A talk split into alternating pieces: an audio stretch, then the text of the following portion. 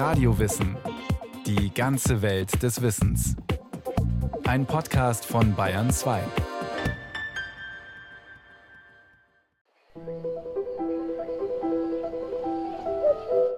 Also früher mit meinem Patenonkel, wenn ich in den Wald gegangen bin und der Kuckuck schrie das erste Mal im Frühjahr, er hat dann sofort in die Tasche gegriffen und hat, solange der Kuckuck schreit, geht das Geld nicht aus. Schallt's aus dem Wald. Nee, anders geht's, oder? Ruft's aus dem Wald. Der wissenschaftliche Name unseres Kuckucks heißt Cuculus canorus, der Singende, der schön Singende. Ja, Cuculus canorus heißt der europäische Kuckuck.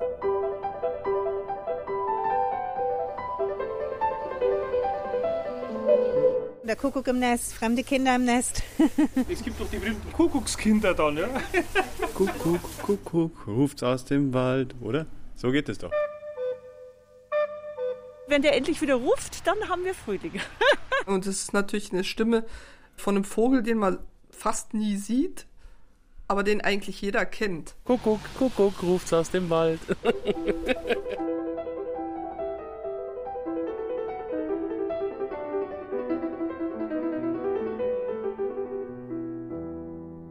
der singt eine Terz nicht immer rein, denn der Kuckucksruf, der variiert schon ein bisschen so. Ganz stur ist er nicht, aber es ist eben eine Terz und dann kennt man ihn immer. Ein Kuckucksmännchen markiert sein Revier bzw. sein Streifgebiet und sagt mit diesem weit hinhallenden Gesang den Weibchen, da ist einer, der sich für euch interessiert. Bitte, also kommt's. Der Ornithologe Einhard Betzel war lange Jahre Leiter der staatlichen Vogelschutzwarte in Garmisch-Partenkirchen und ist ein profunder Kenner der heimischen Vogelwelt. Also heute ist es so, wenn man einen Kuckuck hört, vor allem hier im Tal, dann ist es schon fast ein bisschen aufregend. Aber die meisten Kuckucke, die rufen nur ein, zwei Tage hier im Tal und sind dann weg.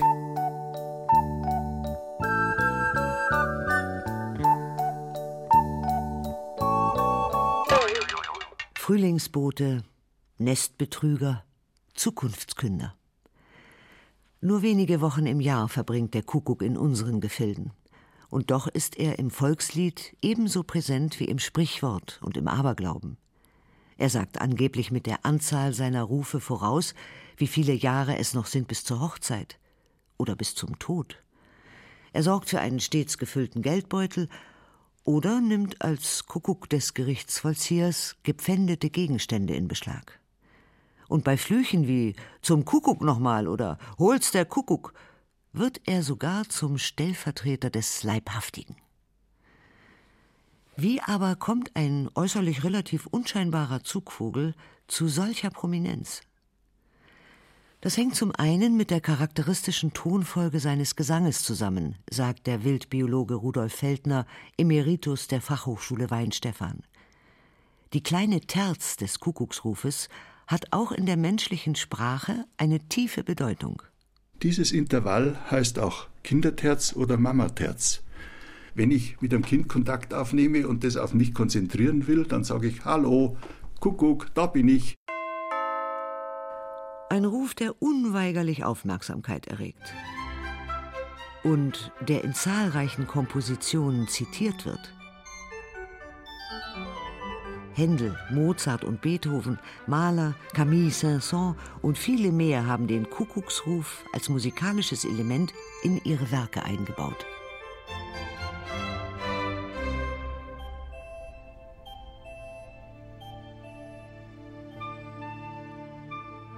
Das ist einfach die Naturstimme, die eben für den Zusammenhang mit Natur und für alles, was irgendwo in dieser Natur positiv ist, steht, was darüber hinaus eben auch für die Jahreszeiten steht, dass einen gewissen Weckeffekt hat für das Frühjahr. Wenn der Kuckuck ruft, ist Frühjahr und darüber hinaus eine gewisse Aufmerksamkeit erzeugt.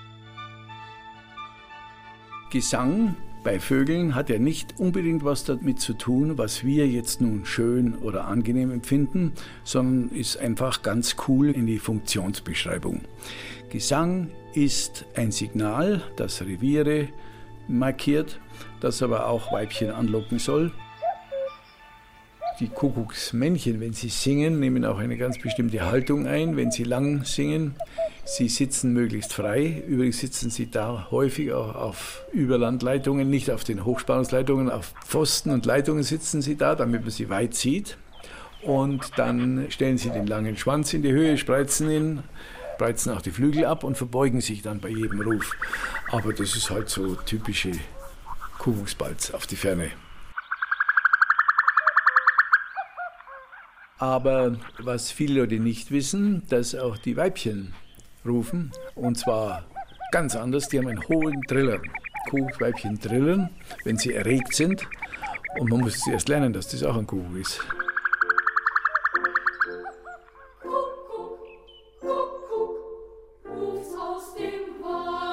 Kuckuck ist nicht im Wald, wie es immer heißt im Kinderlied, ruft es aus dem Wald, sondern er liebt halboffene Landschaften. Das heißt also am besten abwechslungsreich strukturierte Landschaften mit Büschen, Hecken, Bäumen, schon Waldrand und Baumgruppen, aber eben auch offenem Gelände.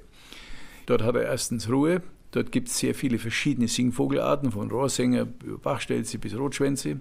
Dort ist genau die richtige Landschaftsstruktur. Da kann er auf einem Baum sitzen oder sich rumschauen, kann rumfliegen und hat vor allem viele Wirte und hat vor allem auch genügend zu fressen. Das ist ja wichtig. Der Kuckuck ist Insektenfresser.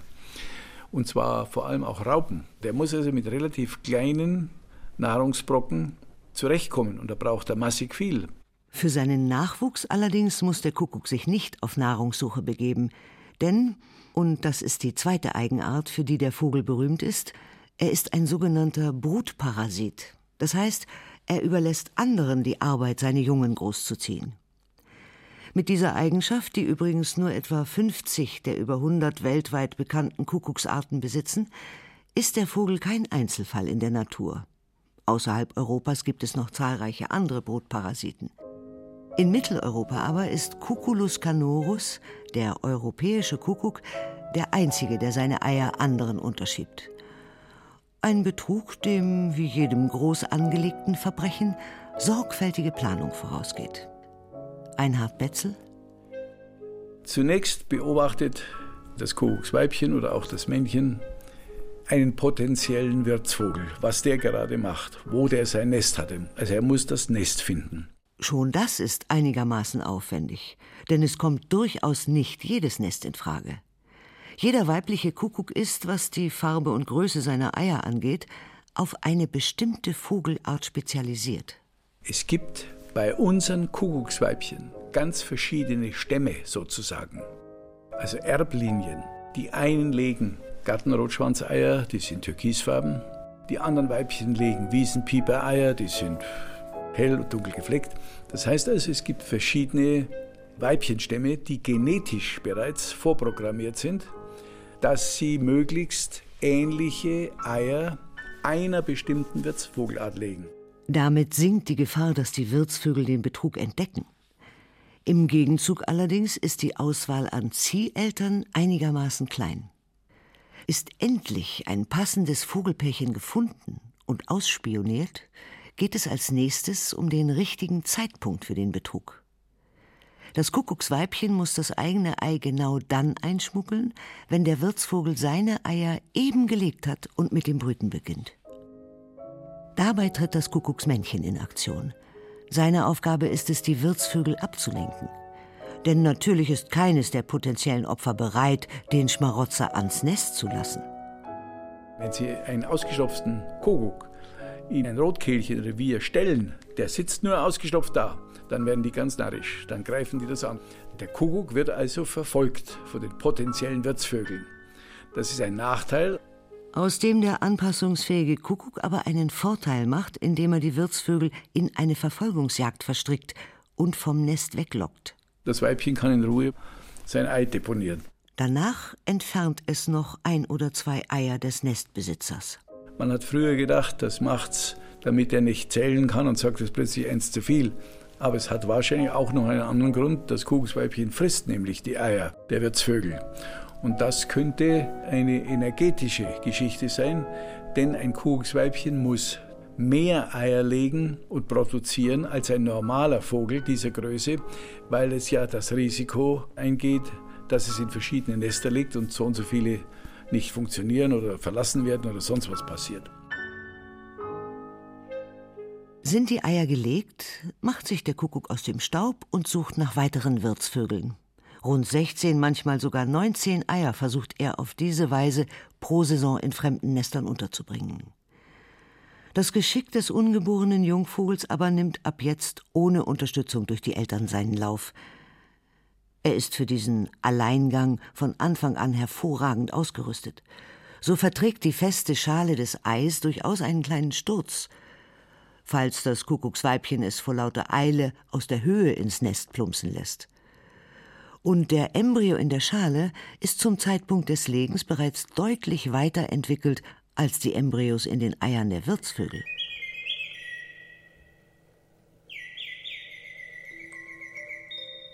Direkt nach dem Schlüpfen steht dem jungen Kuckuck seine erste große Aufgabe bevor. Er muss alle Nahrungskonkurrenten aus dem Nest entfernen. Instinktiv lehnt sich der nackte Jungvogel an alles, was in Berührung mit seinem Rücken oder seinen Seiten kommt, und schiebt es mit aller Kraft über den Nestrand. Dieser vorprogrammierte Geschwistermord funktioniert am besten, solange die übrigen Vogeljungen noch im Ei stecken. Der Idealfall für den jungen Kuckuck ist es also, allen anderen im Nest voraus zu sein.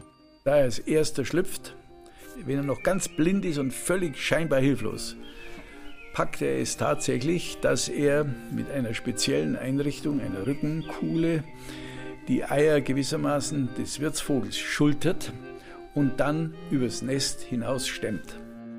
Wenn er Pech hat, sind aber schon andere Junge geschlüpft. Dann muss er also auch kleine Nestgeschwister, was ja sehr viel schwieriger ist, aus dem Nest transportieren. Aber auch das schafft er oft, dass es funktioniert.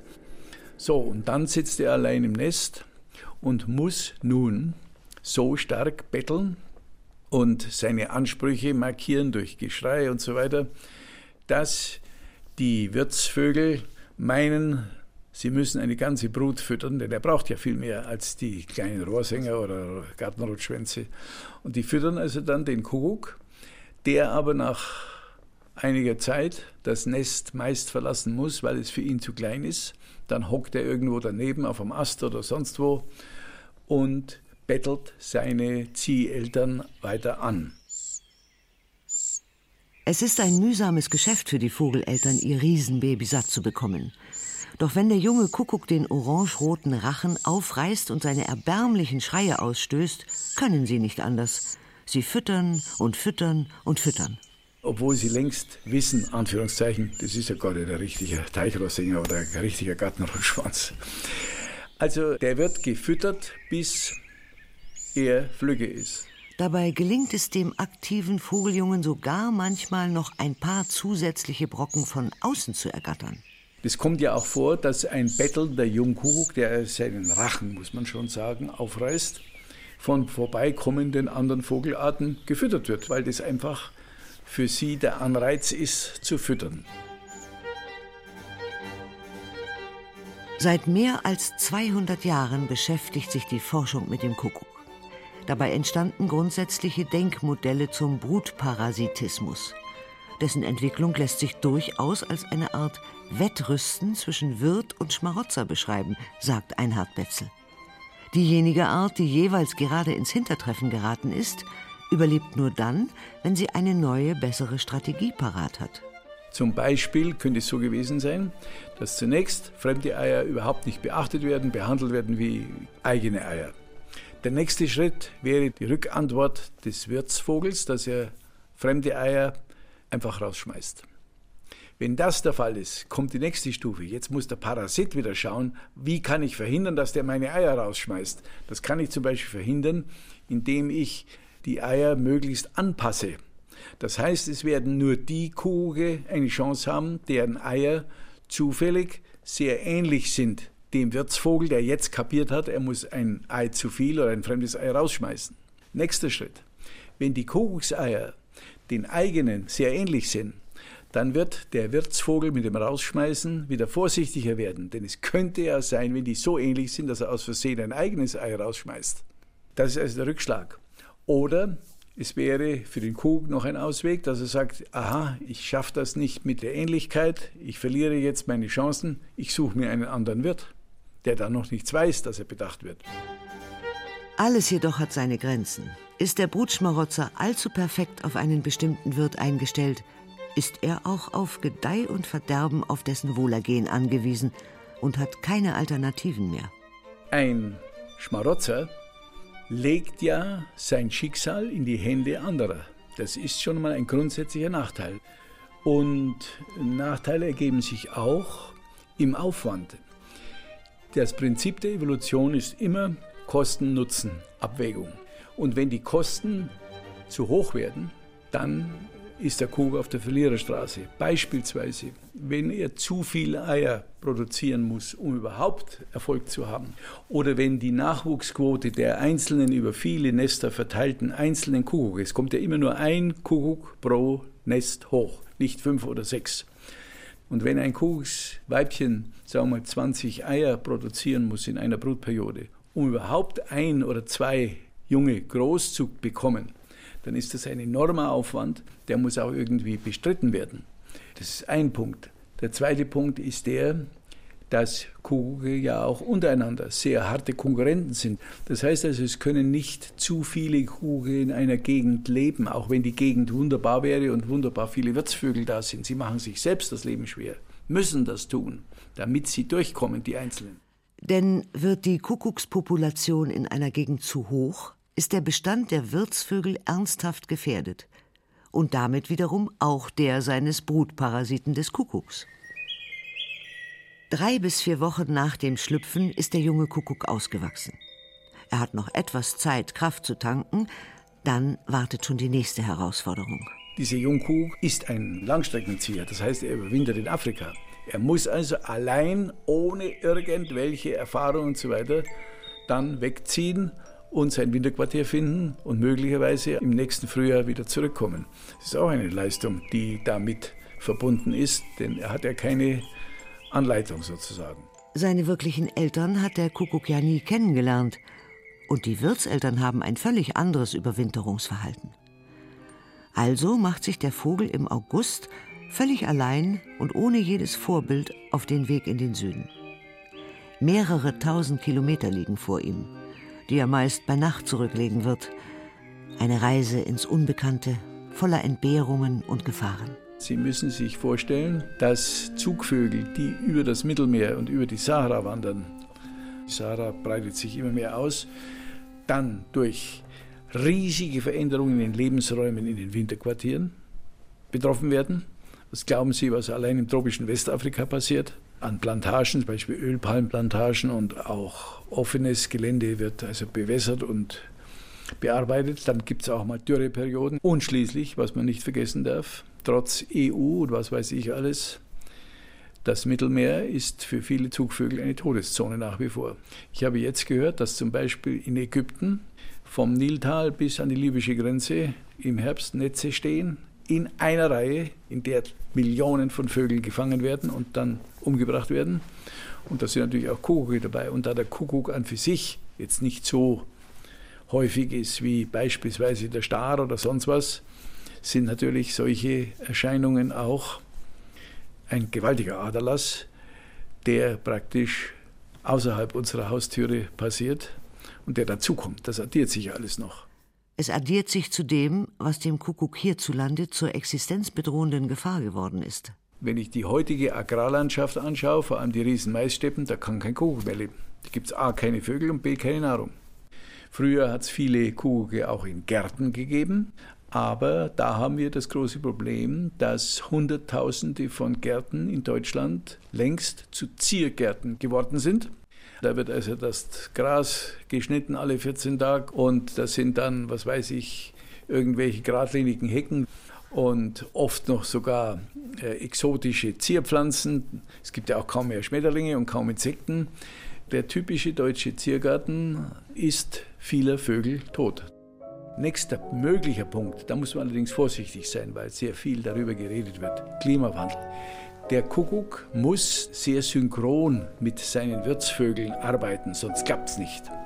Wenn also die Wirtsvögel etwas früher dran sind, gerade die Bachstelze als Wirtsvogel, das ist ein Kurzstreckenzieher. Bachstelzen überwintern in Europa meistens, West- und Südeuropa. Die reagieren sehr viel schneller auf das Wetter und über die Jahre hinweg auf das Klima als Langstreckenzieher, die südlich der Sahara überwintern. Das heißt also, es gibt Vögel, die mit ihrer Ankunft und mit ihrem Rhythmus bei uns schon sehr deutlich auf Klimaveränderungen reagieren und andere nicht. Und das kann dazu führen, dass die Synchronität nicht mehr stimmt.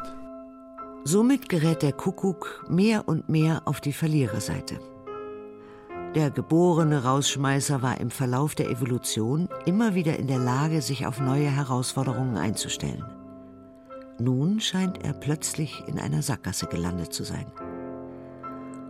Und wird damit womöglich ein weiteres Mal Zukunftskünder und Symbol für das Schicksal der Menschen. Es ist immer Auseinandersetzung.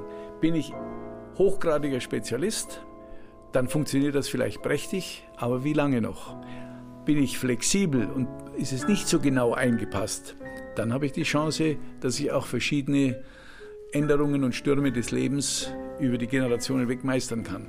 Und das ist ja überhaupt das große Problem. Perfektion ist schlecht. Perfektion heißt, es gibt keine Innovationen mehr. Und Innovationen braucht die Evolution.